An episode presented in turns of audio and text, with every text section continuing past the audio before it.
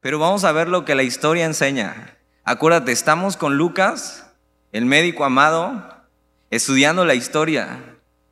Hechos que tenían cómo sustentarse, hechos que tenían gente confiable que estaba dando fe y legalidad a estos hechos.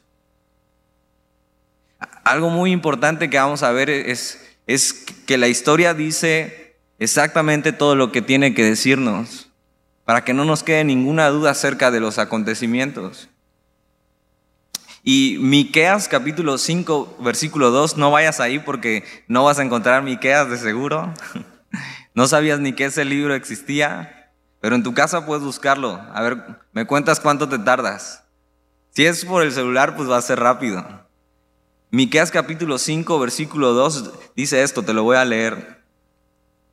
Pero tú, Belén, Éfrata, pequeña por estar entre las familias de Judá, de ti me saldrá el que será Señor en Israel.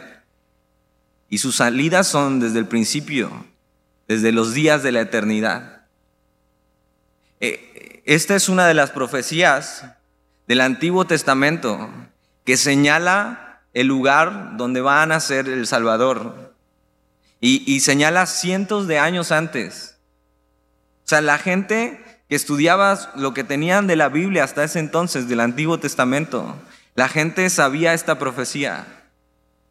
Sabía Miqueas capítulo 5 versículo 2, pero tú Belén Éfrata, pequeña para estar entre las familias de Judá, de ti me saldrá el que será Señor en Israel. Y sus salidas son desde el principio, desde los días de la eternidad. Y varios siglos antes de esto, se está diciendo qué va a pasar y en dónde va a pasar. Ahora vamos a ver por qué nace en Belén y seguramente ya sabías eso, que Jesús nace en Belén. Y vamos a ver que era necesario que, que naciera en esa ciudad por varias cosas. Y mira, vamos a empezar a leer el capítulo 2, versículo 1. Dice, aconteció en aquellos días que se promulgó un edicto de parte de Augusto César que todo el mundo fuese empadronado. Ahora, esto es muy importante, porque la Biblia no es un cuento de Disney. La Biblia no es el principito. La Biblia no empieza diciendo, eras una vez en un reino muy lejano, sino que empieza diciendo, aconteció en aquellos días que se promulgó un edicto de parte de Augusto César que todo el mundo fuese empadronado. Y si has estudiado historia o te gusta la historia, Augusto César es un personaje real. Y, la Biblia y Lucas nos está situando en un, en un tiempo específico. Y nos está dando datos de qué había en esos tiempos. Ahora, si te gusta un poco la historia, y te va unos datos históricos de este Augusto César. Augusto César es Octavio. Augusto César es el emperador romano más, tal vez más importante de toda la historia del imperio romano. Augusto César es donde el imperio romano estuvo en su mayor auge y lo puedes buscar y lo puedes googlear y puedes buscar en los libros de historia quién era Augusto César. E, era el imperio romano más fructífero era la mejor época del imperio romano. Una época donde el imperio romano tenía paz interna entre ellos, pero también tenía paz en las regiones que controlaba. Augusto César era un increíble personaje que supo gobernar todo el imperio romano. Y con todo ese poder y siendo el que fue el emperador Augusto César, Posiblemente él lo que hace y, está promulgando es, va a ser un censo de todas las personas que viven en, en su imperio. Un censo para que tú supieras, él supiera quién eras tú y pudiera cobrarte los impuestos y no te salvaras de pagar el impuesto. Augusto César era un hombre súper inteligente y puedes buscarlo y ver todo lo que hizo. Fue el emperador y el César que más gobernó, que más tiempo gobernó en el imperio romano. Y Lucas nos sitúa en esta fecha, en esta fecha donde Augusto César es el emperador romano, el emperador tal vez más importante de la historia de este imperio, el emperador más grande, con los mejores resultados en el imperio. Y entonces en aquellos días de Augusto César, él promulgó un edicto, un decreto, que todo el mundo fuese empadronado. Esta palabra empadronado es un registro público. Eh, antes, no sé si exista todavía, había algo que se llamaba el INEGI, que llegaban a tu casa, te tocaban y tenían que contar cuántas personas vivían, cuántos adultos había, cuántos niños eran, y cada ciertos años volvían a hacer ese conteo para que pudieran tener una idea de las personas que vivían en la ciudad y, total en el país. Y entonces decían, ok, eh, Veracruz tiene tantas personas. Pero este registro público es para que este emperador pueda cobrar todos los em, impuestos que las personas deberían pagar. Y mira, vamos a leer el versículo 2. Este primer censo se hizo siendo Sirenio gobernador de Siria. Otro dato histórico. Sirenio, gobernador de Siria. Un, dato histórico de esto es que este Sirenio fue también muy conocido entre ellos. Ahora, en, en Israel estaba Herodes, que era parte del imperio romano, pero eh, Herodes era muy conocido por ser muy desordenado y, le tenía poca confianza al imperio. Entonces deciden de encargarle esto a Sirenio, gobernador de Siria. Y, y, dices, bueno, a mí la verdad no me interesa ni quién era el gobernador de Siria, ni me interesa quién era Augusto César. Pero mira, la Biblia incluye todos estos datos para que el día que estés delante de Dios, no tengas ninguna excusa por no haber creído. Que no puedas poner ninguna excusa por no haber creído. No vas a tener ninguna excusa delante de Dios diciendo, pero es que nunca supe si era verdad o no. Pero es que no había suficiente evidencia y, y sí la había. Y todos estos datos son puestos aquí a propósito para que veas que la Biblia es un libro histórico que sostiene una verdad y que esa verdad nunca se ha caído. Ah, y ya llevamos más de 2018 años con esta verdad. Versículo 3. E iban todos para ser empadronados, o sea, contados, cada uno a su ciudad. Entonces lo que pasaba era que eh, este censo que fue encargado por el emperador Augusto César, eh, lo que, la idea que tenía era que todos fueran contados por familias. Ahora, si tú, si tu familia era de los Pérez, por así decirlo, y los Pérez, no sé, vienen de Coatzacoalcos, tú tenías que ir al lugar de donde son los Pérez donde es tu familia, para que ahí fueras contado. Esto es muy importante porque mira, entonces, e iban todos para ser empadronados, cada uno a su ciudad. Y, y, lo que vamos a ver es que Dios en todo esto y en estas palabras que tal vez todavía como que no te cuadran bien, ¿qué tiene que ver esto? Dios está desarrollando su propósito. Acuérdate que Jesús, que María está embarazada de Jesús y, viven ellos en Nazaret, en Galilea. Pero la profecía que leímos al principio en Miqueas dice que Belén, una ciudad de Judea, es la que va a ver nacer al Salvador. Y Dios está moviendo todos los hilos para que esto se cumpla. Y mientras estudiaba esto pensaba eh, en Augusto César, el emperador más grande del imperio romano, sentado lleno de orgullo, sabiéndose el mejor de todos, sabiendo que tiene todo el reino bajo control, sabiendo que él puede tronar los dedos y hacer que todos sean contados como ovejas, como ganado sabiendo que Él tan solo con pedir algo sería cumplido en su reino, este gran emperador solo está haciendo un peón más en el plan de Dios. Una ficha más, un peón más en el plan de Dios. Dios está por cumplir su propósito. Dios está bajo el control todo el tiempo. Nada se le sale de su control. Lo que Él ha dicho, tal como lo ha dicho, lo va a cumplir. Tal vez no entendamos por qué está pasando estas cosas o lo que estás viviendo, pero nunca debes olvidar que Dios tiene los hilos de tu vida. Nada se le escapa.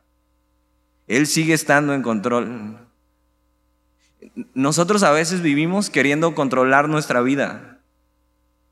Y, y, cuando vemos que no podemos controlarla, cuando vemos que realmente nunca hemos podido controlarla, tenemos que recordar el único que controla todas las cosas es Dios. Y Dios está usando todo esto y está dejando que Augusto César se siente en su trono y de repente haga dar este edicto que todos sean contados. Mira lo que dice el versículo 4. Y José subió de Galilea, de la ciudad de Nazaret, a Judea, a la ciudad de David, que se llama Belén. Dios está en control en todo esto y saca a José de Nazaret de Galilea. Más o menos de Nazaret de Galilea a Belén son 128 kilómetros. Y dices, bueno, no es tanto, si vamos a 100 kilómetros por hora en un coche, llegamos en una hora y media, pero no había coches. Entonces tenían que recorrer 128 kilómetros de distancia en un burro y caminando haciéndose días. Y acuérdate, María está embarazada, a punto de dar a luz o faltando poco tiempo. Pero Dios está en control de todas las cosas y, y hace lo imposible para que esto se cumpla. Si hoy en tu vida Dios te está llevando a un lugar que no entiendes, es porque ahí donde te va a llevar Él quiere cumplir su propósito. Si hoy Dios está llevando una nueva escuela, y ya, ya entraron a la escuela todos, creo, con amigos diferentes, con gente diferente, y dices, no entiendo ni cómo llegué aquí, yo quería estar en otra escuela, pero aquí acabé. Tienes que saber que Dios está por cumplir su propósito ahí, en ti. A veces no sabemos cómo pasan las cosas, pero sí vemos que Dios y su mano está detrás de todo eso.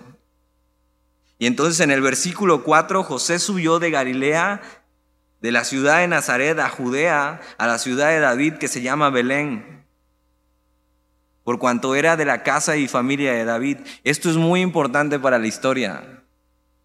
José, y tenemos su genealogía, viene de la familia de David, y ya vimos que una de las promesas más grandes o la promesa más grande dada a David, y ya estudiamos a David en primera y segunda de Samuel, es que de su simiente, de su familia, que es una familia de reyes, que todos los reyes que Israel tuvo vinieron de David, excepto Saúl, que fue desechado al principio. Pero de la familia de David está prometido que venga el Salvador. Por eso de repente lees en tu Biblia Jesús, hijo de David.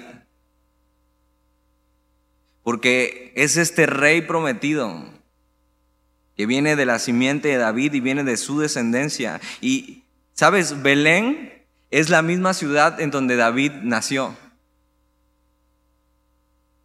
Belén significa casa de pan.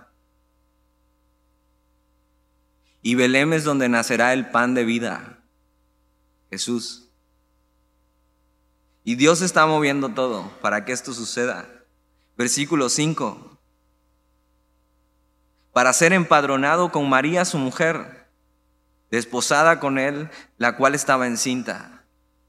Ahora, no sabemos si María tenía que ir a fuerzas o simplemente al estar ya muy embarazada, simplemente decide acompañar a José. Era un viaje largo y no quería estar sola. Una de las cosas que estaba pasando también es que acuérdate cómo fue el embarazo de María. Y seguro la gente ya murmuraba de ella. Era una de las cosas de las que se arriesgaba María a aceptar la promesa de Dios en Jesús. Que la gente hablara mal de ella, que pensara mal. Y la verdad, si nosotros hubiéramos sido vecinos de María y María sale embarazada y nos dice, no, pues es del Espíritu Santo, ¿le creerías? Por supuesto que si hoy pasa no le creas a nadie. Eso era solo una vez. Así era la promesa. Pero imagina lo que María estaba viviendo en todo su embarazo. Con la gente murmurando alrededor, diciendo, dice que del Espíritu Santo. Imagina eso. Seguramente María no se quiere quedar sola mientras José tiene que ir a, ser empadronado, a ser contado hasta Judea. Y María decide irse con José y caminar todo eso y recorrerlo tal vez montada en un burro mientras está ya muy embarazada. Y, y van, van a este viaje, versículo 6. Y, y aconteció que estando ellos allí, se cumplieron los días de su alumbramiento. Y seguramente ellos no entendían por qué tenemos que ir hasta allá y mira cómo estoy embarazada y por qué al Augusto César se le ocurre hacer un censo en estos tiempos. Pero acuérdate, Dios está detrás de todo esto. Y Dios está cumpliendo todo lo que ha dicho. Y Dios está cumpliendo que lo de Miqueas 5:2 pero tú, Belén, Éfrata, pequeña para estar entre las familias de Judá, de ti me saldrá el que será Señor de Israel. Y sus salidas son desde el principio, desde los días de la eternidad. Y resulta ser que para cuando Jesús va a nacer, María ya se encuentra en Belén. Eh, Belén, una pequeña ciudad Seguramente lo más significativo que tenía Belén es que ahí había nacido David hasta ahora. Y decían, bueno, la ciudad donde nació David, pero la verdad es que no era algo que presumieran de David. Belén representa el David insignificante, que era un pastor de ovejas. E-, eso representa Belén, un lugar sencillo, humilde, un lugar que si vas a vacacionar a Israel no irías. Pero Dios está cumpliendo todo lo que ha dicho y está detrás de todo esto. Incluso dejando que el hombre más poderoso del imperio piense que todo está bajo su control, pero Dios está en control de todas las cosas. Y, el versículo 7 es el centro de este capítulo. Y me gustaría que lo vieras, pero que te, hicieras preguntas de lo que está pasando aquí. Lucas lo narra así, como si nada. Pero al estarlo narrando como si nada, hay cosas que están pasando aquí que nunca habían pasado y que nunca volverán a pasar. Y mira, vamos a leer el versículo 7 y dio a luz a su hijo primogénito y lo envolvió en pañales y lo acostó en un pesebre porque no había lugar para ellos en el mesón. Y el nacimiento de Jesús se cuenta así como si, como si fuera cualquier cosa. Pero vamos a hacer varias preguntas a esto. ¿Qué es lo que está pasando? Dice que María dio a luz pero María está dando a luz a la luz del mundo. Aquí en este acontecimiento es donde el tiempo se detiene y la historia se parte. Piensa en eso. Dios, siendo Dios, el creador de todas las cosas, decide hacerse hombre y nacer de una mujer y venir al mundo. O sea, puedes pasarte horas o días pensando, ¿cómo es eso? ¿Cómo es que Dios con todo su poder y con toda su gloria y, hace días hubo una tormenta eléctrica, seguro te despertaste y te asustaste. O fuiste al cuarto de tus papás ya de plano por el miedo que tenías. Y, y escuchabas los truenos y veías los relámpagos. Por cierto, cerca de mi casa cayó un rayo y varias casas se quemaron. Imagina todo ese poder que ves cayendo en un rayo. El poder de Dios es mucho más que eso. Y Dios decidió hacerse hombre y venir al mundo. Y así el versículo 7 narra nada más y dice, y dio a luz a su hijo primogénito. Este es el día que el tiempo se detiene. Este es el acontecimiento donde la historia cambia. Porque tu historia y mi historia, la historia de toda la humanidad era que Dios nos crea y nosotros decidimos sacar a Dios de nuestra vida. Dios nos hace, Dios crea el mundo para nosotros y nosotros decidimos sacar de su mundo a Dios. Es como si Dios nos compra una casa para que vivamos juntos, pero cuando ya nos da las llaves, lo sacas y le cierras la puerta. Y, le, y ni gracias le dices. Esa es la historia de la humanidad. Por eso el versículo 7 es tan importante. Porque Dios está viniendo a rescatar lo que se había perdido. Sabes, Dios pudo haber dicho, miren, estoy harto de ustedes. Estoy harto de que me rechacen. Estoy harto de que yo los creé y les di todo y me dan la espalda. Estoy harto de que simplemente no entiendan que lo que yo quiero hacer con ustedes es algo bueno. Y, y simplemente dejar caer uno de esos rayos en cada una de las casas que hay en el mundo. Y ya, basta y simplemente ya, no voy a pelear con ustedes, yo soy Dios, bye. Pero Dios no es así. Dios decide venir al mundo a buscar lo que se había perdido, a buscar a los que le habíamos rechazado, a darnos una nueva oportunidad.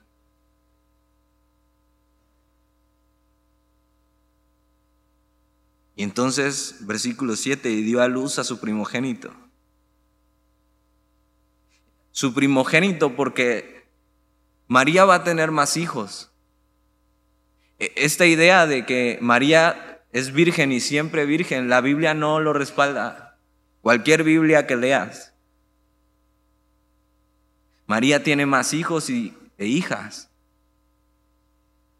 Y dio a luz a su hijo primogénito, y lo envolvió en pañales. Ahora quiero que te preguntes y veas eso. Es una de las cosas que, que quiero que pienses. Dios se hizo hombre y se hizo, se hizo la criatura más indefensa del mundo. ¿Alguna vez has cargado un bebé recién nacido?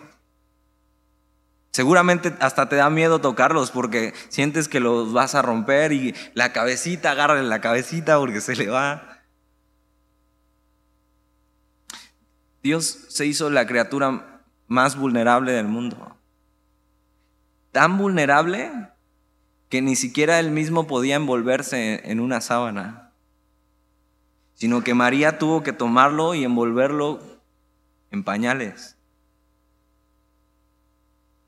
Dios se hizo hombre y se humilló, se hizo tan indefenso, incapaz de envolverse él mismo,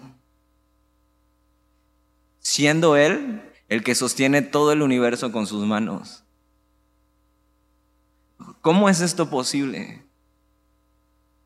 El que sostiene toda la creación, hecho el ser más indefenso del mundo. Y luego lo que sigue diciendo, y lo acostó en un pesebre. Ahora, de repente ves el nacimiento en casa de tu abuelita y no se ve tan mal. Y hasta se ven los animalitos bien cool y, y se ve bonito. Pero sabes, un pesebre es donde comen los animales. Y si los animales comen ahí, ¿qué crees que más hagan?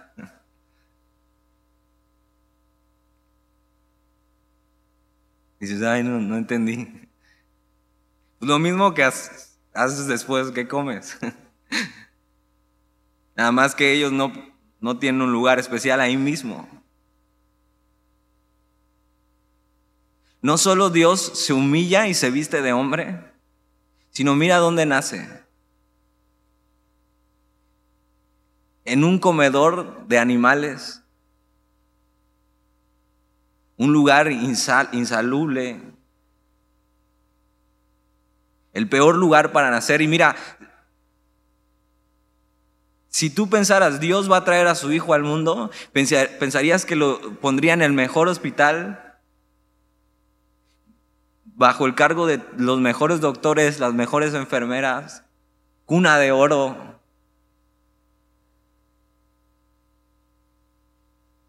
Pero Jesús nace en un pesebre,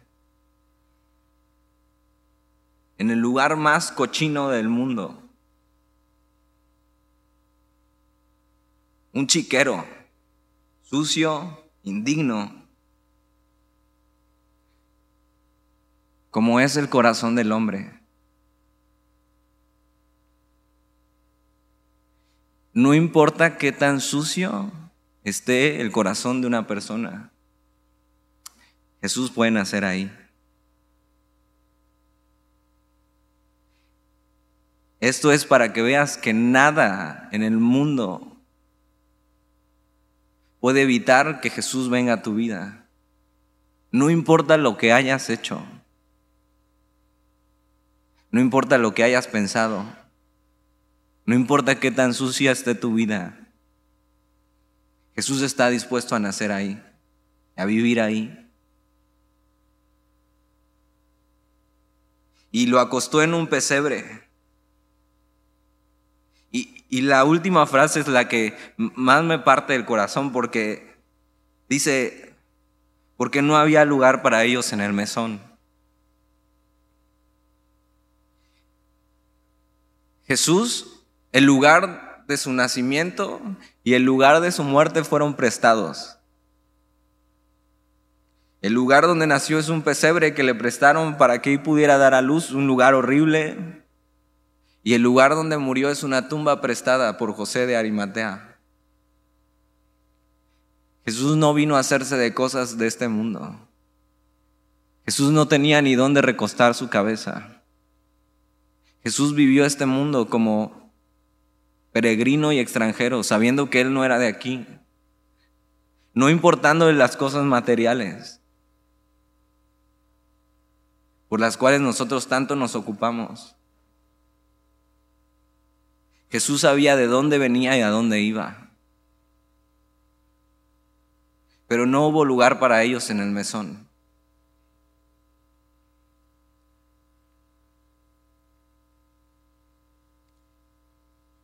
El único lugar que estaba realmente para Jesús preparado el único lugar donde sí hubo lugar para Jesús fue en la cruz. Ese fue el único lugar que sí era para Él. Porque cuando nació no hubo un solo lugar.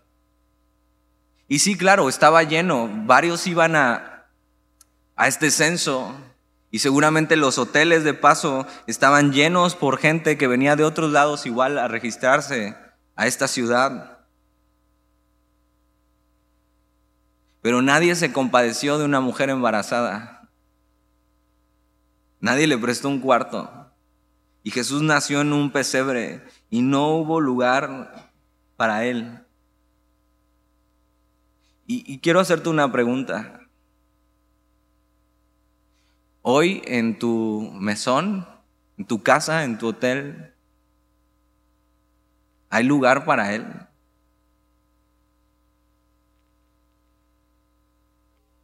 Si hoy Jesús viene y toca en tu vida, ¿hay un lugar?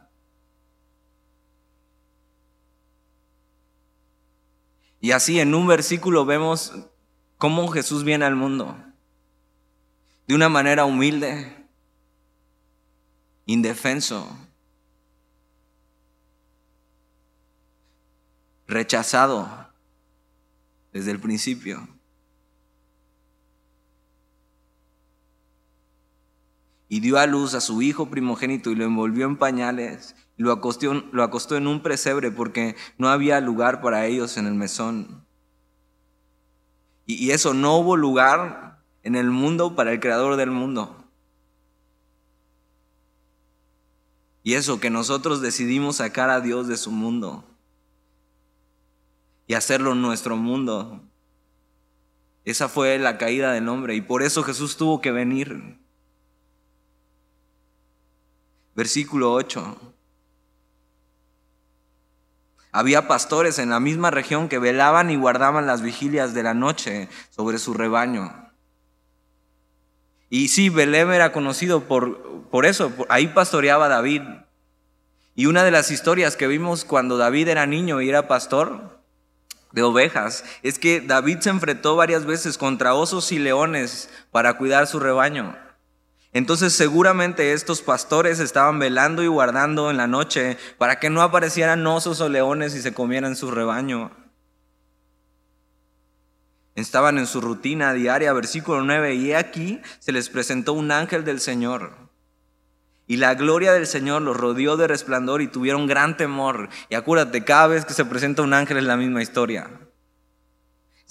Se mueren de miedo, dicen, ¿qué está pasando? Y estos pastores están ahí haciendo nada más que su trabajo y se les aparece el ángel del Señor, versículo 10. Pero el ángel les dijo, no temáis porque he aquí os doy nuevas de gran gozo, que será para todo el pueblo. Esta palabra nuevas, o quiere decir buenas noticias, es donde viene nuestra palabra evangelio. Evangelio significa buenas noticias. Y estas son las buenas noticias que vienen anunciando estos ángeles. Versículo 11. Que os ha nacido hoy en la ciudad de David un Salvador que es Cristo el Señor. Los ángeles están llevando la mejor noticia que cualquier persona podía escuchar.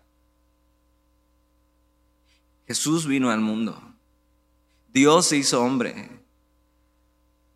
Y dice el versículo 11 que os ha nacido hoy en la ciudad de David un Salvador, que es Cristo el Señor. Ahora, hemos escuchado eso tanto tiempo y, y seguramente has escuchado una y otra vez eso. Jesús es tu Salvador. Pero ¿de qué puede salvarte Jesús? ¿Te has hecho esas preguntas? Tienes que hacerte preguntas de lo que crees. Y si no crees, con más razón tienes que hacerte preguntas. Dios no se ofende por las preguntas que le hagas. Pero ¿de qué podría salvarte Jesús? Una de las cosas de las que Jesús puede salvarte es de una vida de vacío. Y si nadie aparenta por fuera el vacío que siente por dentro, pero yo tuve tu edad y sé que cuando las risas se acaban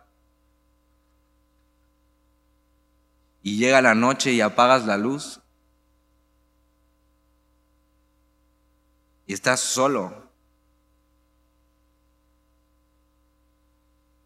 Si Jesús no está ahí es, es un vacío.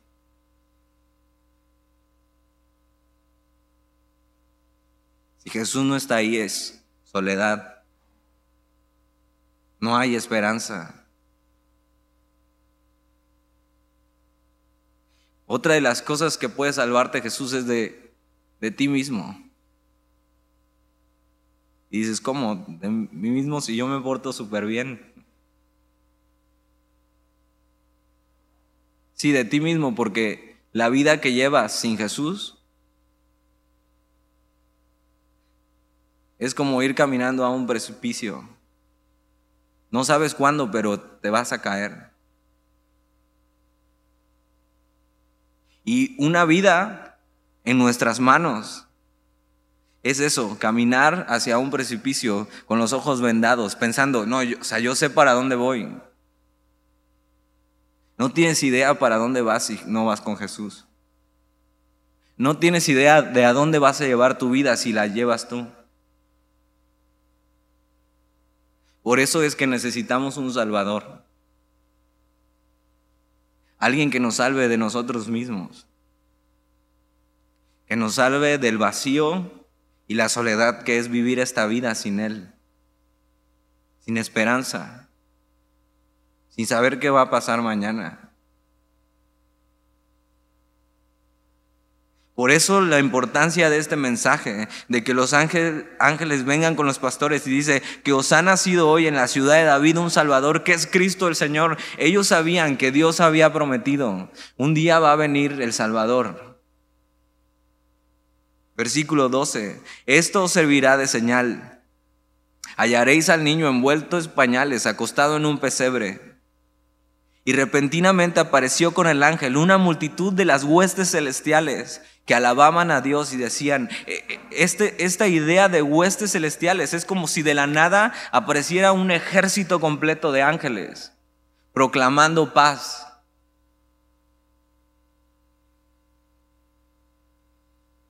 miles de ángeles proclamando que a través de Jesús tú y yo tendremos paz para con Dios.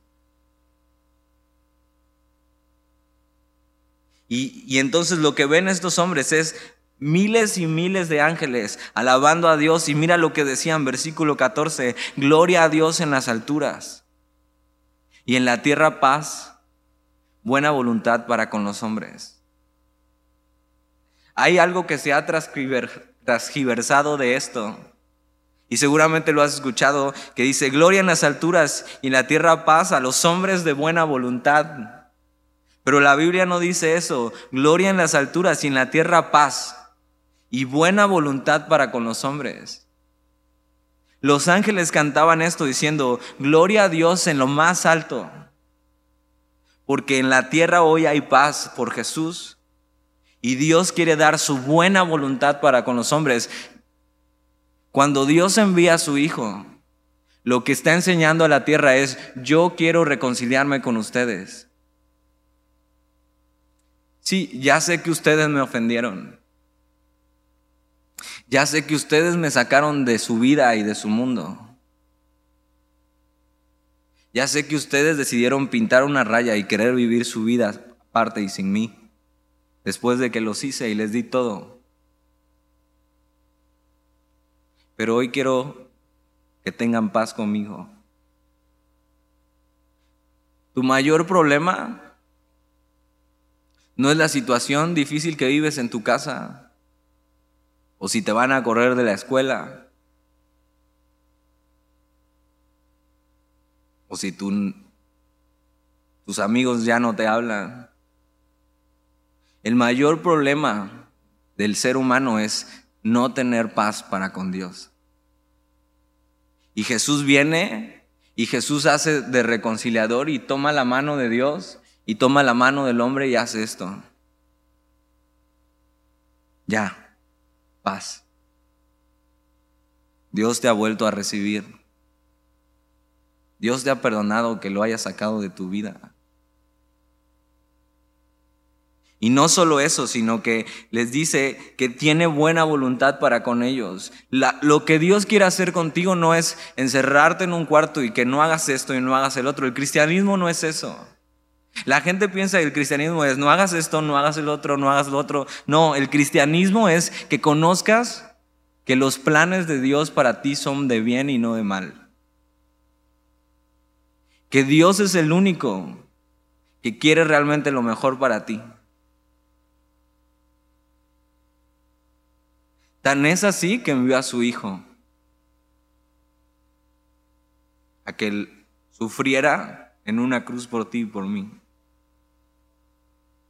Versículo 15. Sucedió que cuando los ángeles se fueron de ellos al cielo, los pastores se dijeron unos a otros, pasemos pues hasta Belén y veamos esto que ha sucedido y que el Señor nos ha manifestado. Versículo 16. Vieron pues, vinieron pues apresuradamente y hallaron a María y a José y al niño acostado en el pesebre.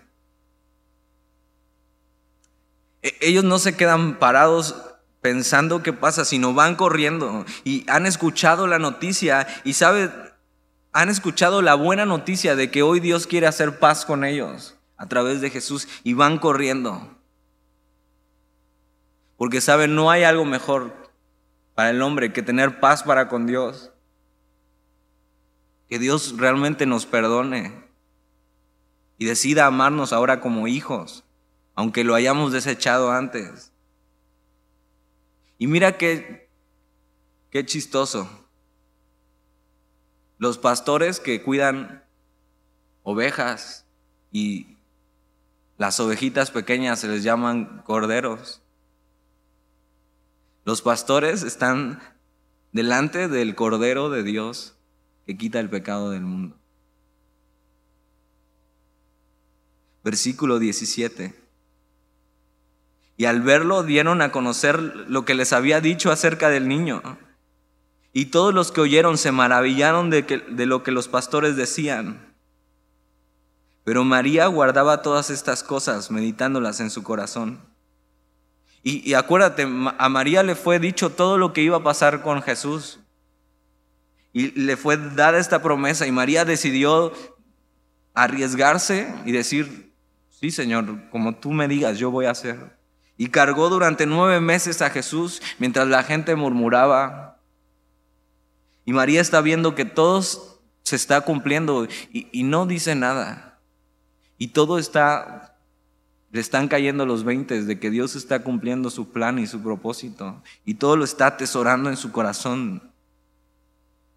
No se está hinchando de orgullo porque Dios la usó, sino está diciendo, esto es algo increíble, del cual no soy digno. Versículo 20. Y volvieron los pastores, glorificando y alabando a Dios por todas las cosas que habían oído y visto, como se les había dicho.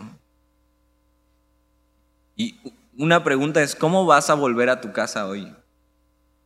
Después de lo que has oído.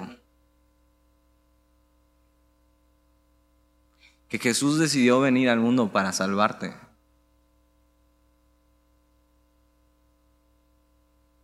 Jesús ya sabía cómo ibas a ser tú. Jesús ya sabía cuántas veces lo ibas a rechazar. ¿Cuántas veces lo ibas a fallar? Y Jesús no dijo, ah, o sea, mira, ya sé cómo eres, Daniel. Ya sé cuántas veces me vas a fallar. Yo creo que mejor no vale la pena que vaya al mundo. No vales la pena. No vale la pena que yo vaya al mundo, que nazca, que viva una vida perfecta y que muera por tus pecados y que al tercer día resucite para llevarte al Padre. Y Jesús sabía, pero aún así decidió venir. Estos hombres, después de haber oído esto y haber visto todo lo que han visto, no, no pueden hacer otra cosa más que glorificar y alabar a Dios. Y después de ver tú y yo lo, quién es Jesús y de haber escuchado lo que ha hecho, lo más coherente que podemos hacer es vivir una vida que glorifique y alabe a Dios. Porque un día Dios decidió enviar a su Hijo al mundo. Y Jesús se vistió de hombre. Y se hizo humilde, indefenso. Y decidió venir a pesar de cómo éramos. Y decidió entregarse. Y fue fiel hasta la muerte. Y, eso es lo que cambia la historia, pero eso es lo que hoy puede cambiar tu historia. Saber que ha nacido en ti el Salvador del mundo. Y que hoy tienes paz para con Dios a través de Jesucristo. Si no has experimentado eso, ¿qué se siente tener paz para con Dios? Necesitas conocerlo. Porque realmente eso es vivir. Si hasta ahora has vivido tu vida sin paz para con Dios, es la peor vida del mundo. Pero si hoy pruebas esa paz, Jesús logró al venir y morir por ti y por mí, vas a ver que realmente eso es vivir.